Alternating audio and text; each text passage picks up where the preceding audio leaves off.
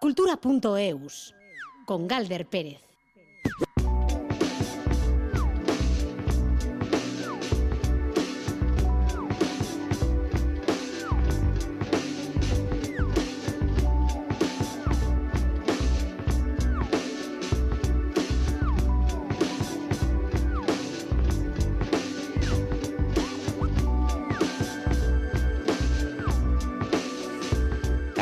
Caixó, Arrachaldeón Gustio y bueno, hoy como es día de Santa Lucía, pues eh, nos hemos acordado, nos acordamos de las luchis, lucías y demás, cómo no.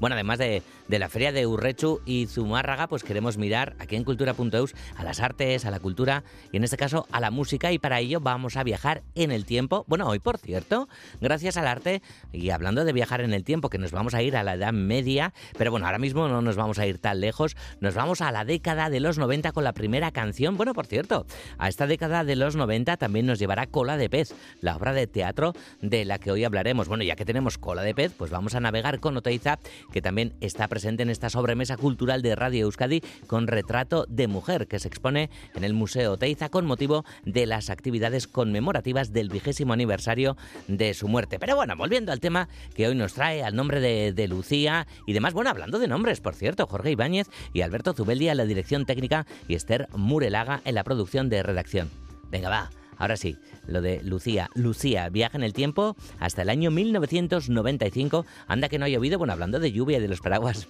desde la Purdi llega el sexteto, llegaba Kenyu, que en su disco, y Yea Carro, precisamente presentaba esta canción dedicada a quien se no, Lucía.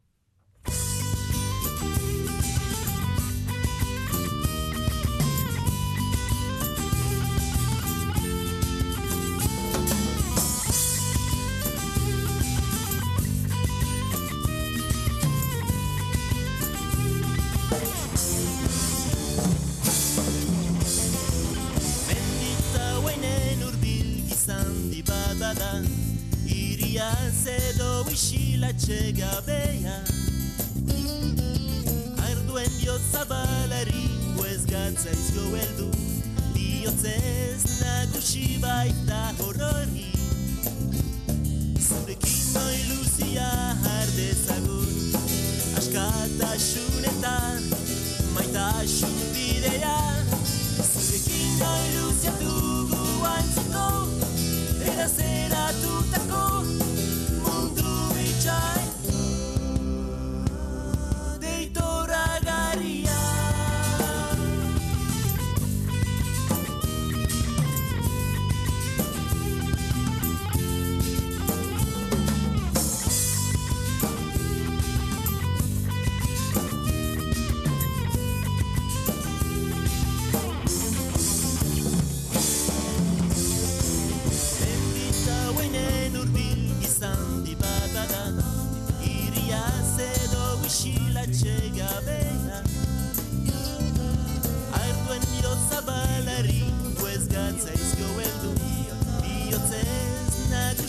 nagusi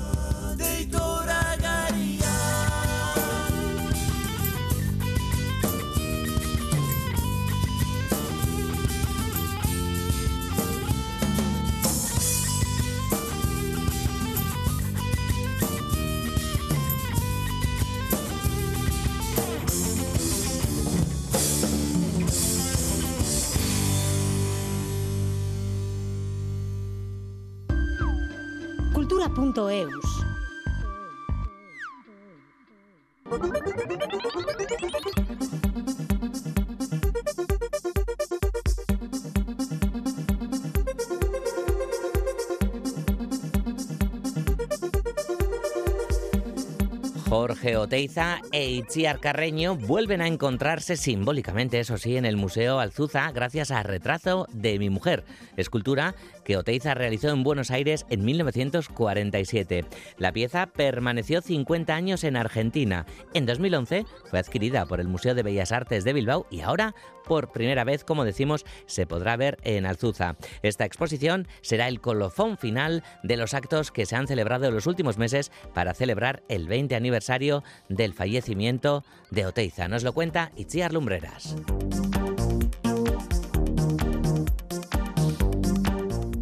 1947, Jorge Oteiza creó Retrato de mi mujer, una escultura de Itziar Carreño, una cabeza hecha en yeso y cemento. Es uno de los bustos más relevantes que Oteiza esculpió a lo largo de su trayectoria. Un año después de crearla, Itziar y él volvieron a Bilbao dejando la escultura en Buenos Aires.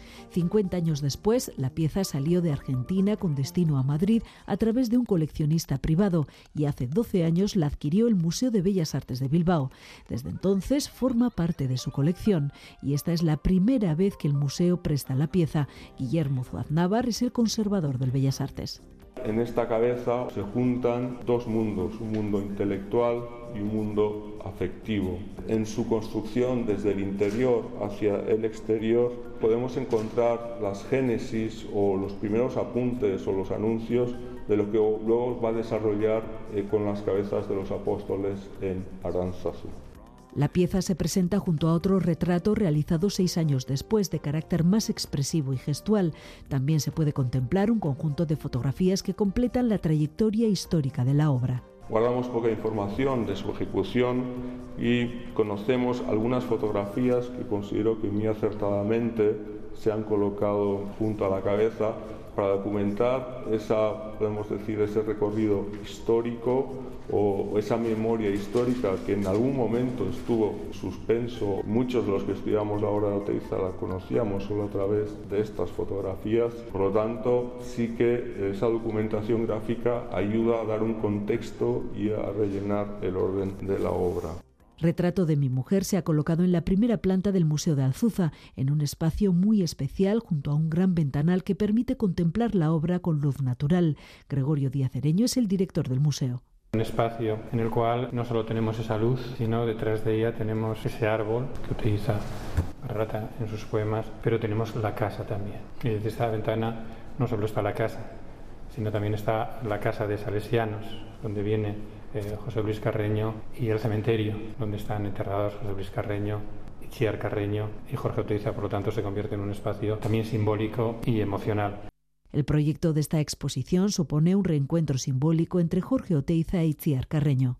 Esta escultura es eh, un homenaje a Itziar, ilustra o de alguna manera está relacionada con ese homenaje al poemario que publicó Oteiza un año después de la muerte de Itziar en 1900. 91. Siempre acompañó a Oteiza, primero en Bilbao, en Madrid, en Irún y finalmente en Alzuza. Ahora vuelve Itziar a Alzuza. Es tal vez una buena oportunidad para reivindicar su nombre. La exposición se puede ver hasta junio de 2024. Durante las Navidades se realizarán talleres en los que la muestra será punto de partida para hablar sobre temas como el retrato y sus características.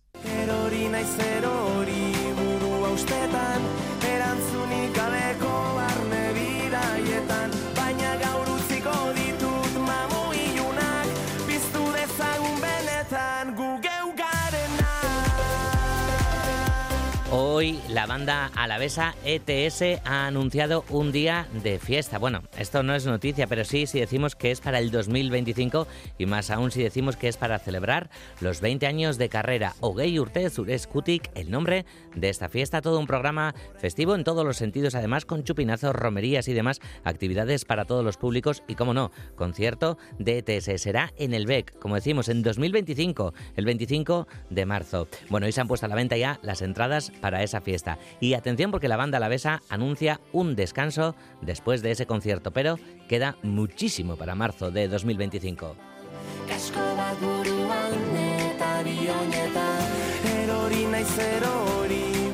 Hablando de, conciertos, una sala mítica de conciertos, en este caso en Donostia, el DOCA se ve obligado a cerrar sus puertas de forma temporal para llevar a cabo unas obras y lo que nos adelanta es de momento la fecha de reapertura del DOCA. En los próximos días se iniciará el proceso de devolución de las entradas de los espectáculos adquiridos.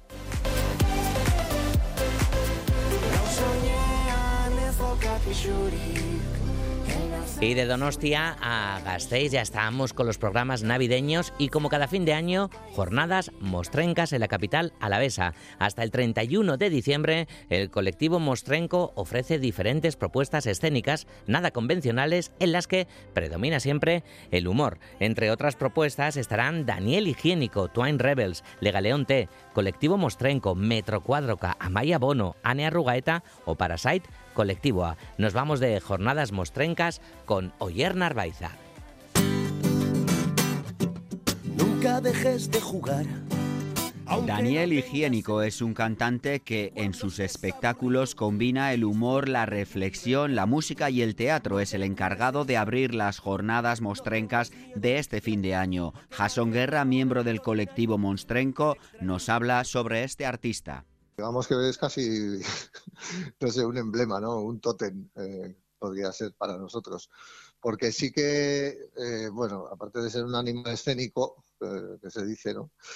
Eh, porque tiene, tiene una capacidad de conectar con el público y con las canciones y con ese humor y, también es un buen tipo, ¿no? O sea, no sé, es uno de los grandes que, que, se dice, ¿no? Hasta el 31 de diciembre las jornadas mostrencas ofrecen un total de 18 propuestas escénicas en las que prima el buen humor. Todas ellas se celebran en la sala La Monstrenca, situada en la calle Cubo de Gasteiz. El público podrá disfrutar de espectáculos no muy convencionales, algunos de ellos en construcción.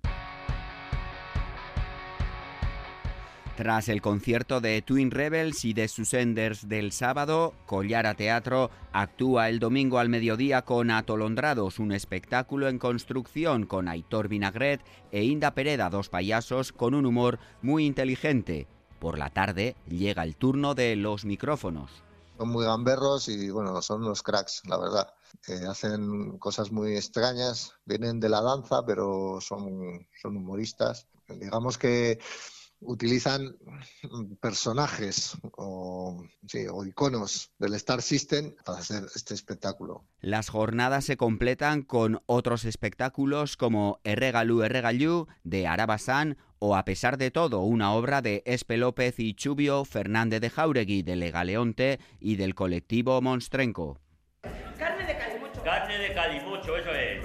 Una obra sobre el paso del tiempo.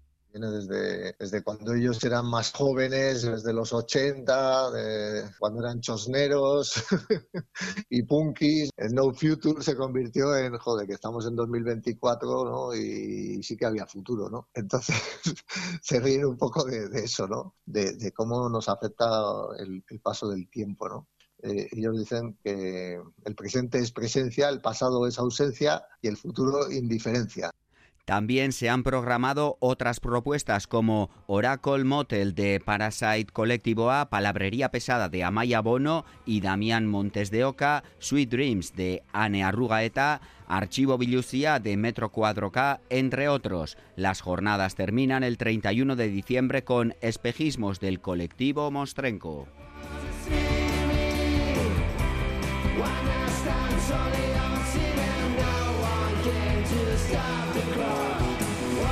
Súper apetecibles, como siempre, las jornadas mostrencas hasta fin de año desde este viernes en Gasteiz. Y seguimos con propuestas teatrales. Nos vamos de Gasteiz Andoain.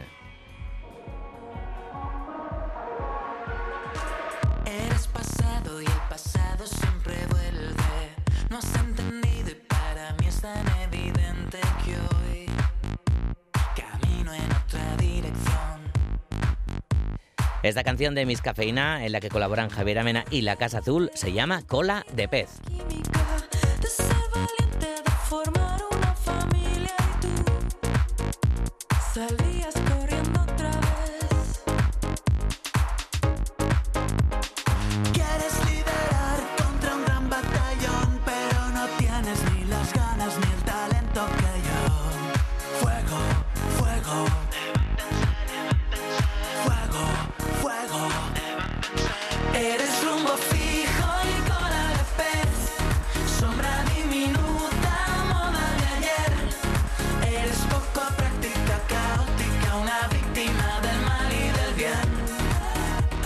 Cola de pez es el título de la obra de teatro que este viernes se estrena en Bastero de Andoain. Egoit Sánchez es protagonista de esta función dentro y fuera en carne, piel y en lentejuela. La interpreta y la coescribe autoficción que nos lleva a la Euskadi de los 90. Egoitz, Arracha León Semodús.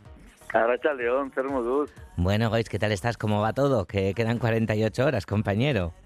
Eh, bien, yo creo que va todo muy bien. Le estamos dando los últimos retoques a la función aquí en la residencia técnica que estamos haciendo en Mandoain y tenemos muchas ganas ya de, compartirlo con todo el público. Mm, bueno, cuéntanos, Egois, ¿de dónde te nace esta necesidad o estas ganas de, levantar esta cola de pez? Mm, llega después, ¿no? De verte en un vídeo antiguo. Bueno, cuéntanos. Pues esto fue un día que estaba yo cenando en mi casa con, con el director que tengo aquí al lado, a Javier Lara y le enseñé un vídeo mío de pequeño en el, en el cumpleaños de, mi amiga Lide, en el que todos estábamos disfrazados y montando ahí un show muy grande y me dijo, wow, Egoy, ¿a qué distancia está ese niño de ti? Aquí, aquí hay un tema. Y a partir de ahí empezamos a escribir. Wow. Eh, es una pregunta que, se la podría hacer cualquiera, ¿no? ¿A qué distancia está ese niño de ti? Pero bueno, vas a, temas muy concretos, Egois, que ahora vamos a ir conociendo poquito a poco en esta aventura, además, que no estás solo. Ahora mismo también lo, citabas, que le tienes ahí el ladito. Lo decíamos, que coescribes la obra y lo haces junto al actor y dramaturgo Javier Lara, que además dirige la función junto a Natalia Huarte. Javier, ¿qué tal? Arracha León. Arracha al león. ¿Estabas, ¿Estabas tú aquel día de, fiesta viendo el vídeo y demás que estaba contando Egoich? cómo te lía a ti Egoich en todo esto? Eh, exactamente, yo estaba, eh, él me enseñó el vídeo y fue, era una fiesta bastante tranquila, debo, decir, ¿eh? no estábamos de, de super fiestón, era una ah. fiesta tranquilita, él me enseñó un vídeo y empezamos a conversar al respecto de lo que estábamos viendo y, es que había, yo, yo conozco a Egoich como actor y de repente es un tipo sereno, maduro, como muy ordenado y de repente vi a ese niño espontáneo, bailarín, eh, como travestido y dije, Buah, hay un viaje muy tenso desde aquí hasta allí, tenemos que hacer algo con esto.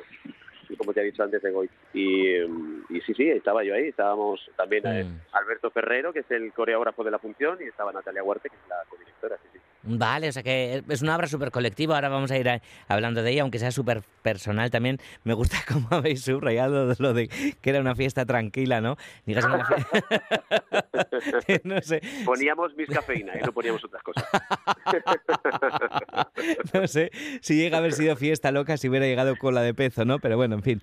Eh, ¿Cómo se coescribe? Vamos a empezar por, por la escritura, si, si os parece algo, algo tan personal, porque digo yo que tiene que haber Javier, por un lado, ¿no? Cierto reparo, no sé, en entrar en la vida de otro y de la misma manera Egoitz también tiene que haber, ¿no?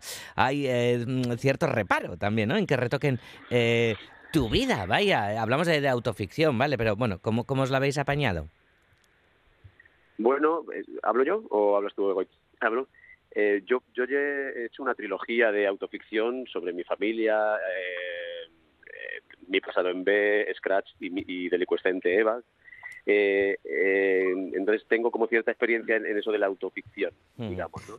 Entonces, ¿cómo se llega? Pues él mostrando todo su material autobiográfico, todas sus experiencias y recibiendo eso y haciéndolo teatro, ¿no? Como haciendo, escribiéndolo con forma, al final pactando con mucho cariño y mucho cuidado cuáles son los límites hasta donde uno quiere llegar, qué quiero hacer arte, qué quiero hacer con esto para hacer arte o qué no, dónde está el límite entre entre ir a lugares que puedan ser otra cosa, ¿no? ¿Dónde, están los límites? Y pactándolo mucho.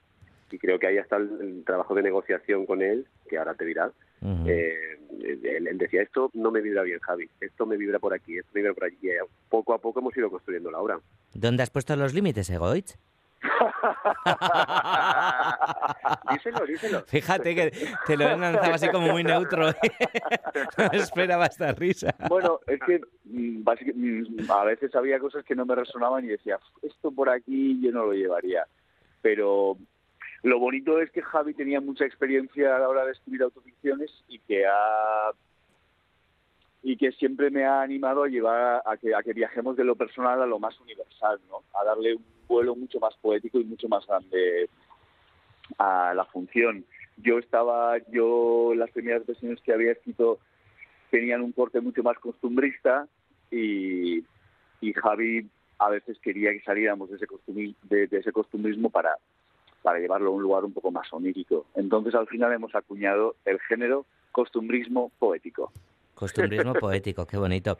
Bueno, hablando de, géneros y demás, ¿no? Hay diferentes disciplinas escénicas, ya que estamos en la radio, tenemos un poquito de audio, vamos a soltar unas cuantas canciones y demás y a ver qué, qué suponen para, para cola de pez.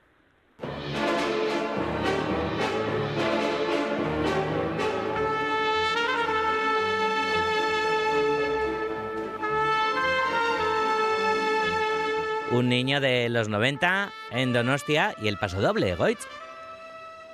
Así es. Ya, esta es tu respuesta. Ah, sí, ah, no, perdón, perdón, perdón. Pensaba que, ibas a seguir, que podía- pensaba que ibas a seguir hablando tú. Ah, no, no. Sí, sí, a mí me encantaba eh, bailar paso doble. Eh, cuando era pequeño me, me emocionaba muchísimo el, el folclore andaluz. Yo estaba apuntado a, a Euskal Danza, pero, pero a mí lo que más me emocionaba era el folclore andaluz, sin ninguna duda, y el flamenco. Mm. ¿Y qué pasaba, no? Porque bail- eh, en el patio y así, ¿cómo llevabas todo esto, Goitz? Eh, por ir entrando ya en materia también, ¿no? Que, que lo has contado ya en alguna entrevista previa al estreno de, de Cola de Pez y demás, ¿no? ¿Qué, qué le pasaba a un niño, ¿no? Cuando, cuando bueno, pues eh, le gustaba el folclore español y demás, o bueno, Lola Flores en concreto. Bueno, pues ya sabemos lo que sucede en los patios de los colegios cuando te sales de la norma de alguna manera, ¿no? Pues eres señalado, eres acosado y, y eres señalado. Así que, bueno, es lo que sucedía entonces, sigue sucediendo ahora. Y en parte, pues también por eso contamos esta historia, para que la historia no se repita. Mm. ¿De qué manera se, se construye o, se- o se deconstruye, no? En este caso, no sé hasta qué punto hacéis, Javi, de, de Goich un personaje, ¿no? Y de, y de una la, la identidad y demás, ¿no? ¿Qué, qué papel va jugando a medida que avanza este, este cola de pez? Bueno, pues por seguir un poco con la mezcla de culturas de la que estabais hablando, ¿no? De un poco de, de- Euskadi, ¿no? Euska- Euskal Herria, el, el folclore vasco y eh, Suspiro de España, Paso Doble, mm, flamenco, etcétera. Hay algo que pasa con, que pasa con el idioma, ¿no? Que no se parece a nada, ¿no? No sé si tú mezclas, eh, alguien de Extremadura con alguien de Andalucía o alguien de La Mancha con alguien de Andalucía, se parecen bastante, pero Aurrescu y, un, y, un- y el flamenco no se parecen a priori en nada. Entonces, esa mezcla, esa mezcla es muy teatral, muy potente. Tiene una tensión muy fuerte y crea una, una estética como muy, muy queer también, porque al final es como que si fuera un, una muñeca de estas de recortable, ¿no? Que le, le vistes de varias maneras y pum, encuentras una mezcla que es explosiva, ¿no? Eso, eso crea el personaje de ficción. Esa mezcla de, de, de, de folclores, de tradiciones juntas, que al final hablan no solo de un niño, de, de una sociedad, de un tiempo, de una historia de un país en realidad, de, de una zona o de, de, todo, el- de todo el país, ¿no? De, toda, de todos nosotros habla un poco eso. Y, y esa, es, esa es la, de ahí partimos para construir, ese es el caldo de cultivo para construir eh, esta ficción, la verdad, es, es- esos orígenes culturales.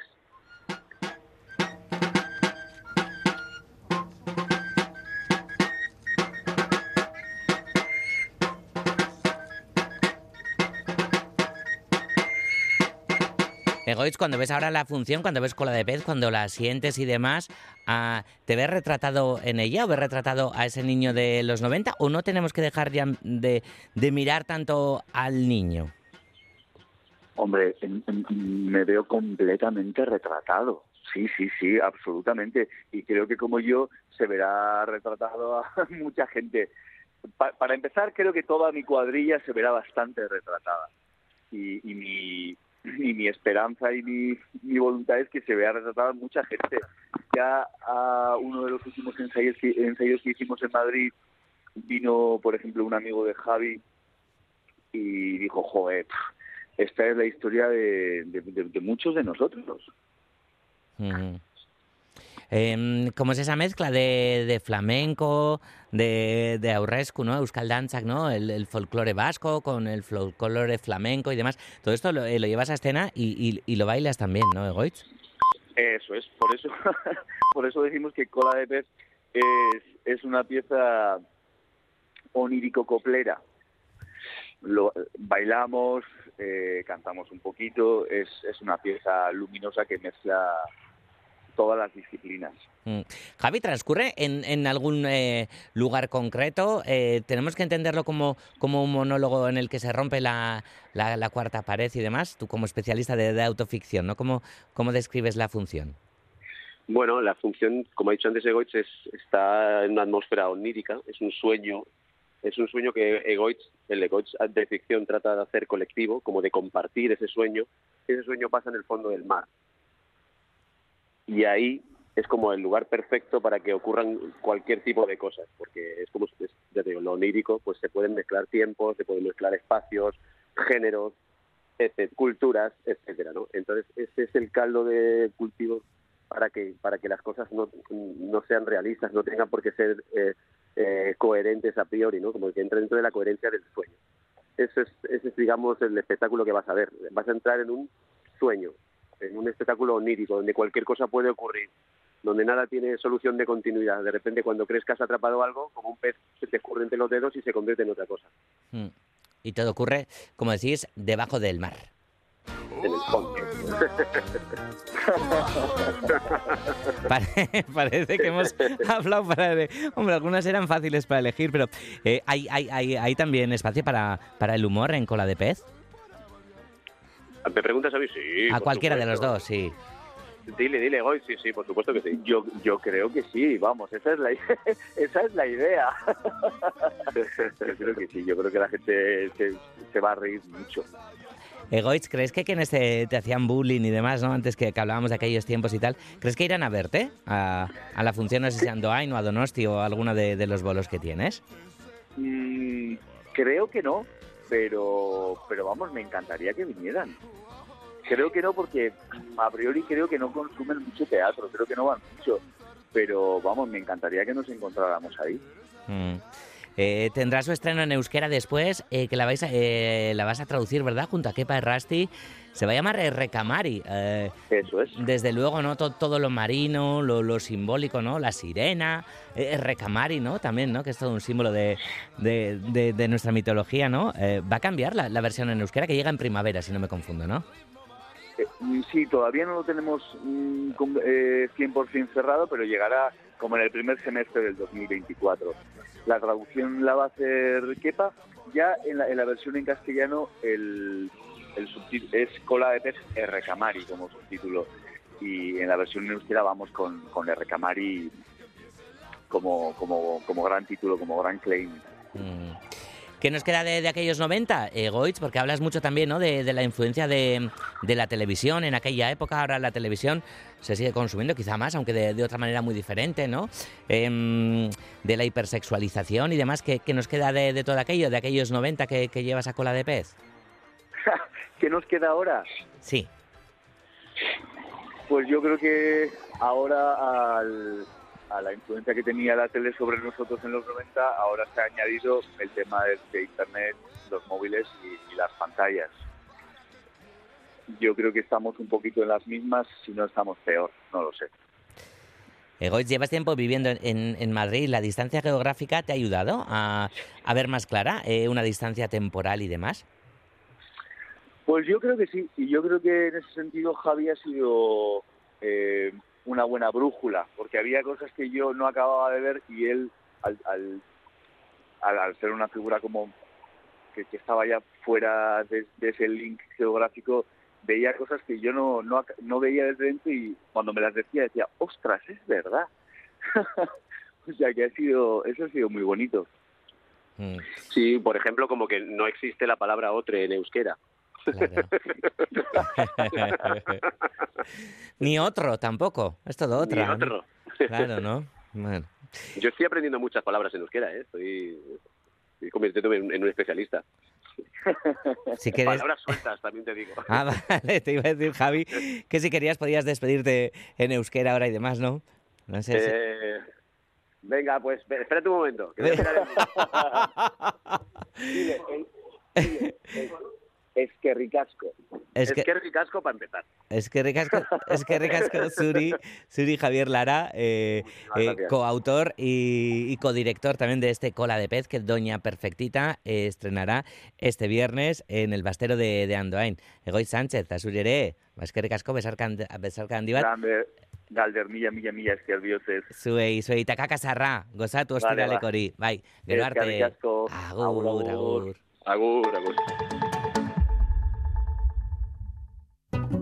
Los días 15 y 16 de diciembre, Tabacalera abre sus puertas para que descubras todos sus rincones dedicados al arte y a la creación. Conoce a los artistas que trabajan en sus estudios y disfruta de actividades, talleres, exposiciones y más.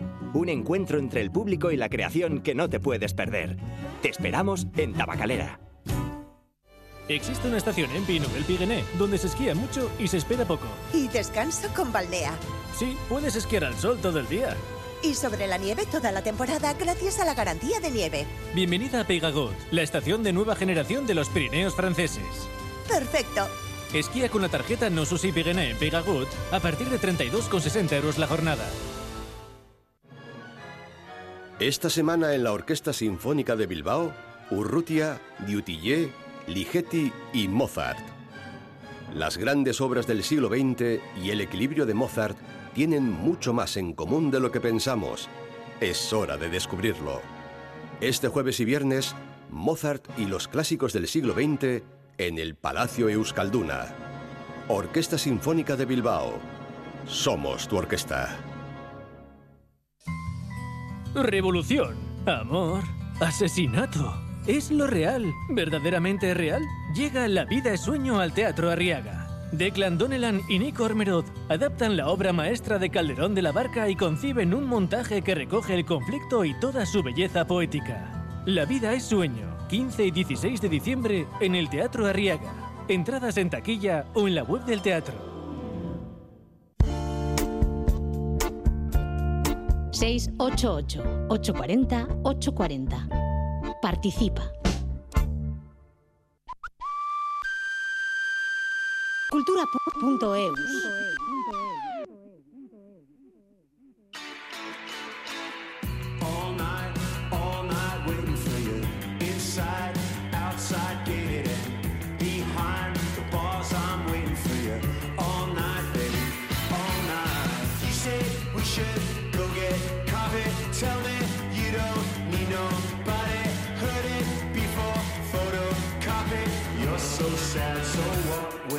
We're all sad. Sweet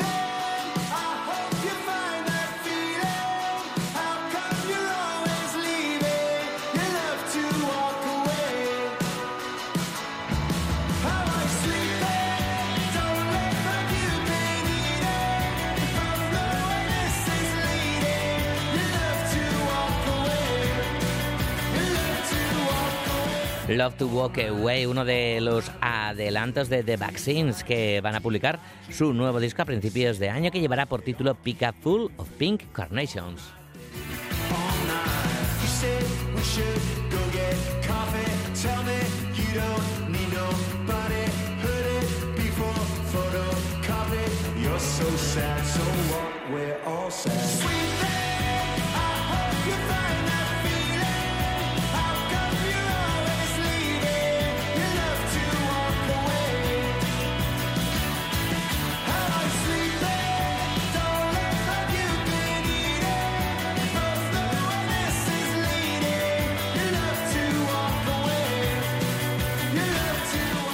Y nos vamos a Tabacalera porque allí se ha presentado hoy la programación de cine para el año que viene. Con el nuevo año arranca- arrancarán los ciclos Cine y Ciencia que comenzará con la proyección de la película Oppenheimer, el ciclo Cine Contemporáneo dedicado al guionista belga Bas de Bo y un nuevo ciclo que unirá cine y literatura y que se va a centrar en la escritora Marguerite Duras. En enero va a comenzar también el ciclo Nosferatu que a lo largo del año va a recorrer seis décadas de western contemporáneo. Nos lo cuenta Ainhoa Aguirre.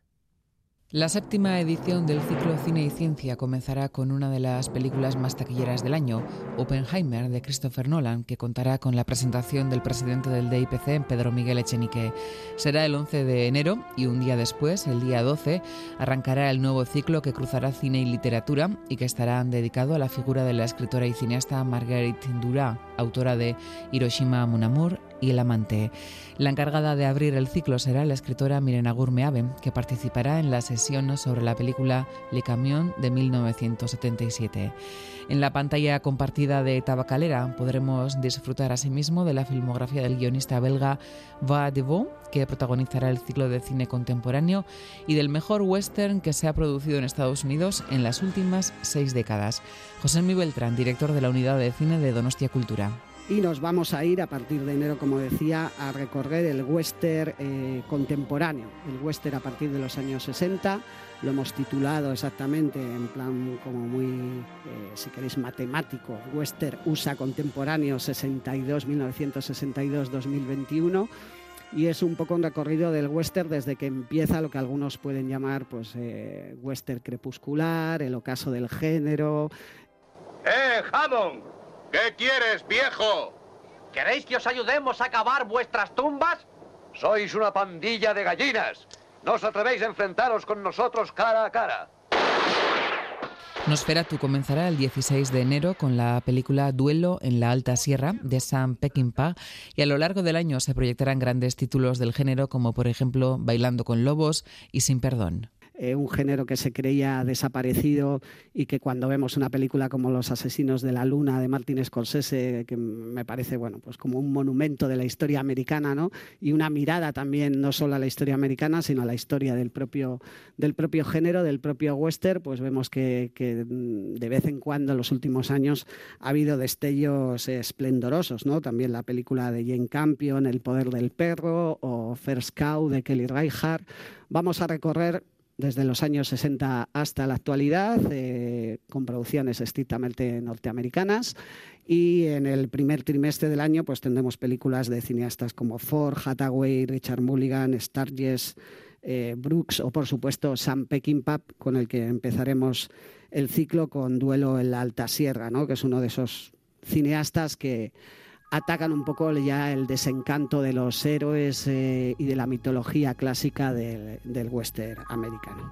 Y en esos primeros meses del año podremos disfrutar también de las propuestas de los estudiantes de la UPV Euskal Herriko Unibertsitatea, que una vez al mes programarán en Tabacalera y conducirán un ciclo dedicado a las bandas sonoras.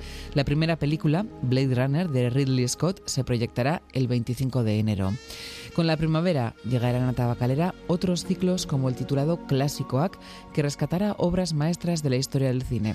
Josian Fernández, director de la Filmoteca Vasca. Un ciclo con nuevo nombre. Clásicoac eh, sustituirá al ciclo Sesiones Lumière, que hemos llevado a cabo durante dos años con el Instituto Lumière de Lyon. En esta ocasión, la Filmoteca Vasca se abrirá a cualquier otra cinemateca del mundo, archivos fílmicos del mundo, al tiempo que no perderemos, por supuesto, nuestra excelente relación con las amigas y amigos de Lyon, con quienes esperamos contar al menos para una eh, sesión. Pero sí que vamos a abrir el ciclo eh, clásico. Los bonos de cine de Tabacalera, 40 películas por 120 euros, se pondrán a la venta el viernes.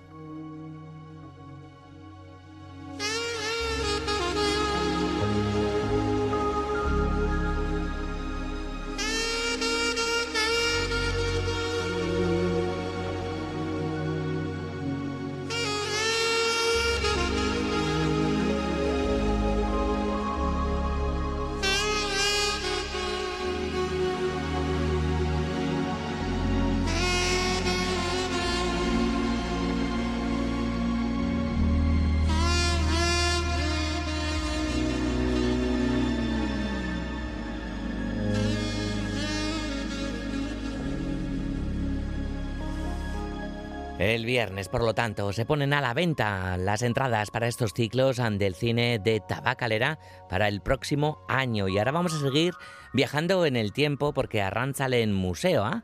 alberga Bermeo cabeza de Vizcaya en la Edad Media. Y vamos a viajar en la Edad Media a continuación desde Bermeo y también desde Lapurdi. En Bermeo, esta muestra habla del crecimiento, esplendor, crisis y otras épocas de la localidad cuando fue cabeza de Vizcaya. La base de la exposición son una serie de documentos tardomedievales que contextualizan esas principales facetas de aquel Bermeo medieval. La exposición forma parte del extenso programa de celebraciones del 75 aniversario de Arrantzalen Museo y se podrá visitar casi casi hasta el verano, hasta el 16 de junio. A Bermeo nos vamos con Juan Ramón Martiarena.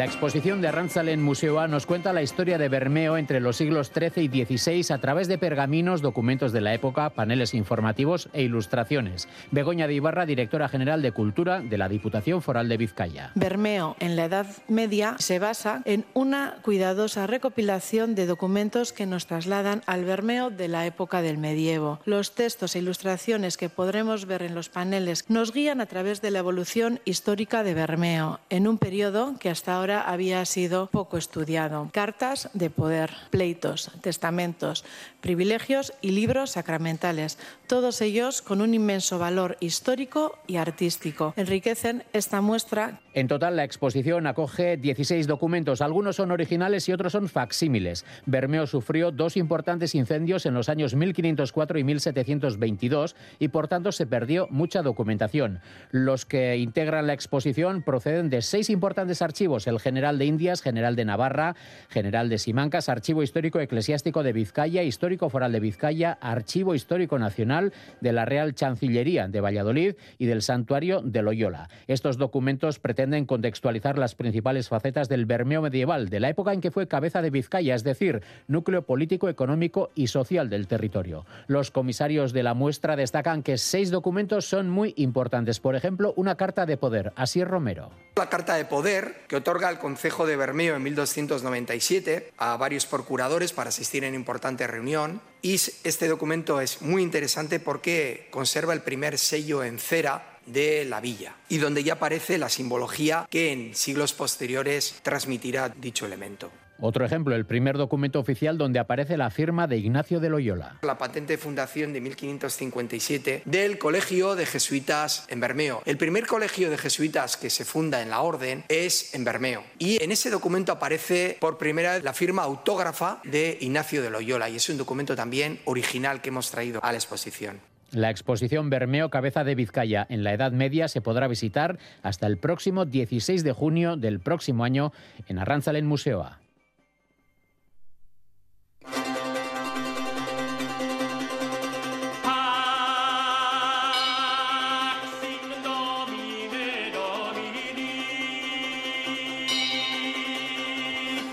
Seguimos viajando en el tiempo, del medievo nos vamos al renacimiento y es que Isabel Echeverría ha publicado Margarita, reina de Navarra. Se trata de una traducción al euskera de sus piezas de teatro profanas y de la correspondencia con su hija, Joana de Albret. En esta inmersión, en la época del Renacimiento, destaca unas obras en las que, por ejemplo, hay una gran presencia de las mujeres. La autora de Urruña se muestra confiada en que las jóvenes generaciones estudien más en profundidad el pasado porque dice, hay mucho que investigar. Nos lo cuenta Andoni Liceaga.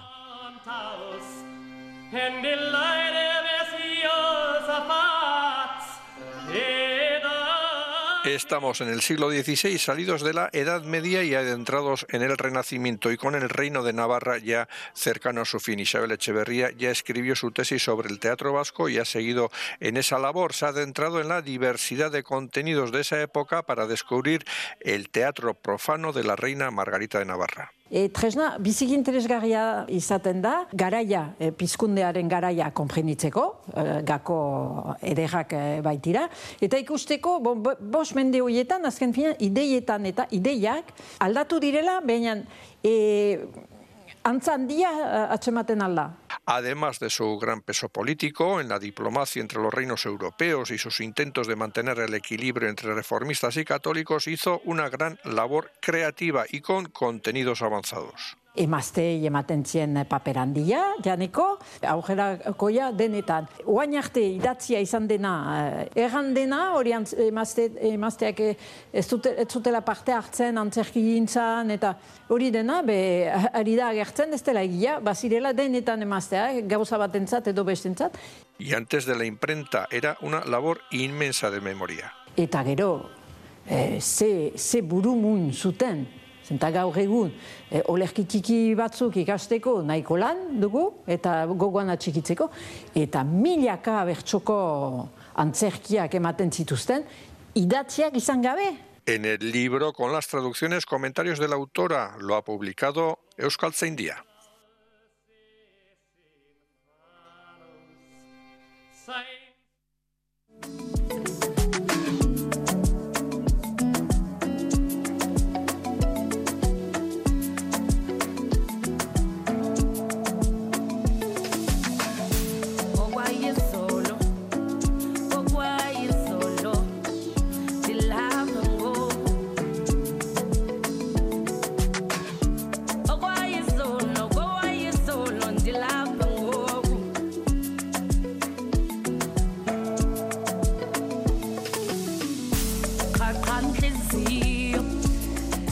Esta canción lleva por título Y Solo, es uno de los grandes hits de Zahara, la música sudafricana que ha fallecido. Su nombre es Buleva en Kutulama y fallecía pues, a los 36 años en Johannesburgo eh, de- debido a una enfermedad hepática provocada por su adicción al alcohol. Bueno, la música de, desde Sudáfrica que no es muy habitual que llegue aquí a nuestras radios, a nuestros oídos y demás, y música también diferente, la que trata de traer quincenalmente a cultura.eus Mikel Izarra, kaixo Mikel, arratsa aldeon. Kaixo, galderzelan. Oso, ondo tazu? Ondo. Durango ajea pasata? Hori da, gutxika gutxika. Bueno. Poco a poco, bai, bai. Vale, vale. Bueno, eh, nos va a costar, ¿eh? Eh, ¿Qué tal te ha ido la soga? Que tú también has estado ahí, ¿no? Inmerso en... Me ha ido bien, pero bueno, a mi economía no tan bien. sí, ya he No. llenado la casa de vinilos. Vale, ¿te has pillado esos vinilos que decíamos que había que pillar y demás? sí, vale, sí, vale, vale, vale. Gasté, gasté la- el sueldo. Gastaste el sueldo, vale. Bueno, pues Miquel, em, ya que te has gastado mucho dinero en, en discos, en vinilos, Ah. ahora vamos a gastarlo en libros. Venga, eso, eso te traigo hoy. La verdad es que te traigo mogollón de libros. Ah, qué guay, vale. Como siempre traigo mm, de sobra, Sí. igual luego hay que hacer un segundo pase de esto, ¿no? Lo Como haremos, Hablamos claro. de jazz hace unas semanas. Lo tal. haremos, que aparte que ahora no, Navidades son eh, buenas Mm. fechas para, para hacerse regalos, ¿no? Claro, Entonces, claro, totalmente. venga, vale. Eh, os he traído como en tres fases. Vale. La primera es para irse de festi. De fes- Cuando dices de festi, ¿a qué te refieres? De festival. De festivales, ¿no? ¿Escuchamos el tema primero Venga, un poquito?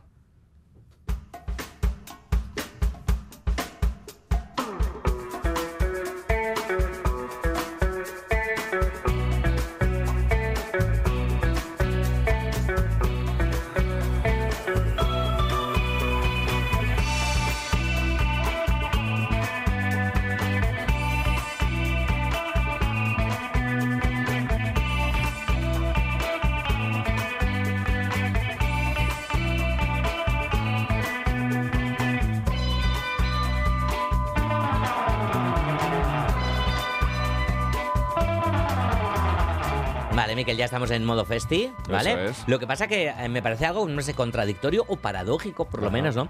Esto de, no he visto, bueno, alguien habla, pero con libros en un festi, ¿qué quieres decir? ¿O quieres que Bueno, analicemos los explico, festivales? te explico, Vale, vale, entrar un vale. poco ahí en harina. Eh, estas son los bichos que el tema se llama The Link is About to Die. Eh, bueno, los han confirmado para el BBK Live, esta banda de, de cuatro chicas de Londres que a mí me encantan, hacen una música así instrumental muy guay. Entonces, pues ya pues metemos en harina y el primero que os voy a recomendar es de David Byrne, el cantante de los Talking Hits. Sacó una biblia básica para entender la música que se titula Cómo funciona la música. Es del 2014 este libro. Muchos ya habréis oído hablar sobre él. Un libro un poco denso, pero explica la música desde todos los ángulos, creatividad, industria. vamos, está muy bien. Siguiente, viniendo un poco para aquí, en 2016, es Partieta Borroca de John Andoni del Amo. Partieta Borroca Es una eh, enciclopedia. Sí, es una de, de la última historia de la música vasca. Habla también de, de Chosnas, habla de, de la entrada de la electrónica a este tipo de espacios euskal. eh, bueno, es un libro básico. John Andoni del Amo, Partieta Borroca, lo tenéis en Chalaparta. Y entramos ya en los de este año, que por eso le hemos puesto el titulín este a la sección, que son Su Festac de John Urcelay, que ha salido este año.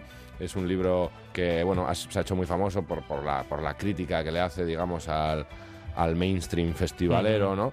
Pero no solo eso, para mí, ¿eh? Ah, es un libro que hace un análisis de la cultura musical y sonora vasca desde, desde los 60 hasta hoy en día. Eh, es muy interesante el análisis que hace. A mí me parece eh, súper bueno para entender más que la, la idiosincrasia musical vasca, más que la industria o tal, ¿no? Habla pues desde los festivales en cuevas de Zugarramurdi hasta las raves de hoy en día, sí, Pasando pues, por festivales. Eso es publicado por, por Susa. Por Susa, exacto. Y para terminar, te- tenemos el análogo en, en- en, vamos a decir, en Estado español de Nando Cruz, que también salió este año, que se titula Macrofestivales. Eh, este ya libro es una crítica directa a los macrofestivales y yo diría que no solo a los macrofestivales, sino también a los macroeventos, ¿no? A, a esa manera de consumir no solo música, sino ¿no? cultura de una manera como con con embudo, mogollón, empachón, ¿no? Y luego pues que deja muy poco pozo en, en la cultura real, en la cultura de día a día de, de las ciudades. Eh, macrofestivales de Nano Cruz, muy, muy recomendable también. Mm. Estos eran un poco sesudos. ¿eh? Vale, sí, son sesudos, desde luego. No sé, no sé si, si quieres meterte en harina o no y demás, ¿no? Porque, claro, desde luego que cuando hab- hablamos de Dembude y demás macrofestivales y tal, ¿no? Que, que pasan como muy desapercibidos luego en las vidas, pero sí es verdad, ¿no? Que desde luego algo sí marcan esa experiencia, ¿no? Que, que también lo son lo- los festivales, ¿no? O sea, incluso hablábamos de ahora de Durango, ¿no? Que Sí. no es lo mismo, pero bueno, de alguna manera Lo es, casi sí, sí, sí, se podría, se podría comparar, ¿no? Ah, y también todo ello deja, deja una resaca de, de una Claro. vivencia, incluso de un empacho cultural, Claro, si es quieres. que esos, también, ¿no? esos- esos empachones creo que no son, eh, ¿no? Estamos en Durango, nos hemos dejado todos la- el sueldo en, cultura y luego durante el año, pues bueno, a ver quién saca un libro en abril, a ver quién es el majo, ¿no? Creo que ahí habría que revisar. Nos encanta decir, Durango no. y nos encantan los festivales. Pero libros, eh, hoy mismo se ha presentado, por ejemplo, la, la traducción de, de Anier ¿no? en, en euskera y esta semana hay varias presentaciones de libros que no sé si es que se han Sí. quedado también coleando, ¿no? Que, no han sí. podido llegar a Durango. Seguimos con, con, Venga, con tus libros. Eh, ¿Pinchamos la siguiente canción? Sí, esta es para ir de after o de introspección. ¿De, act- ¿De after o de introspección? Bueno, Más pueden, tranqui. pueden ser las dos cosas, ¿no? Sí, las dos. claro. Venga, va.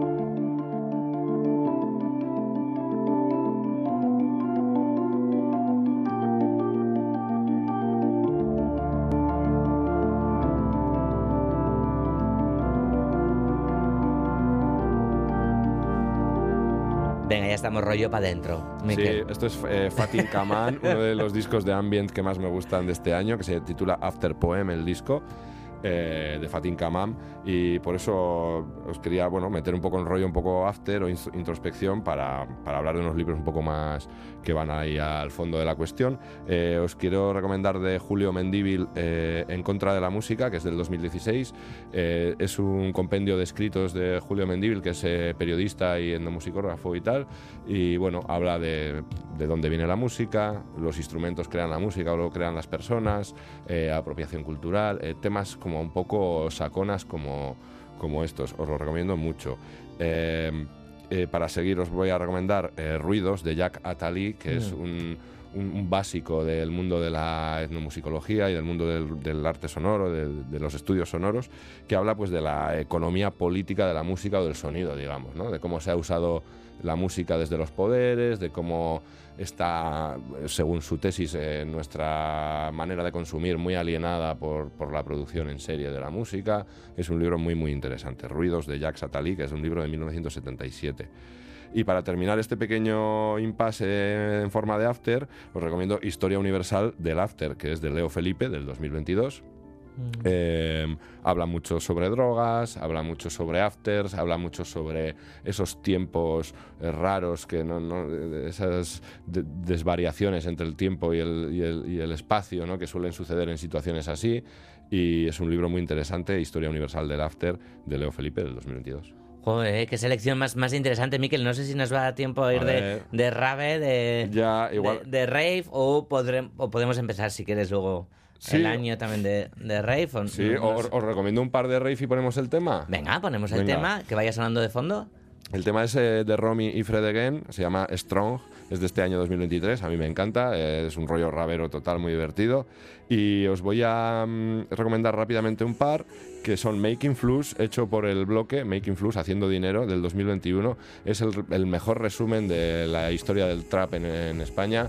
Eh, tiene fotos, tiene entrevistas, tiene artículos muy, muy interesantes, os va a encantar. Y para terminar, Raving de, Mac- de Mackenzie Wark, que es una, una mujer trans de Estados Unidos, que cuenta su, su historia de rave siendo una mujer trans y aparte pretende que el libro propio sea una, una rave. ¡Wow! ¡Qué buena pinta tiene este! ¡Ay! Los tenemos que apuntar mejor. Miquel Izarra, te esperamos Igual en... Os paso la lista. Por favor, te esperamos en dos semanas con lo mejor del año. Te va a tocar eso, Eso compañero. es. Venga, Galder. Gero arte, zaindu, Vale, bihar arte bueno, guztioi.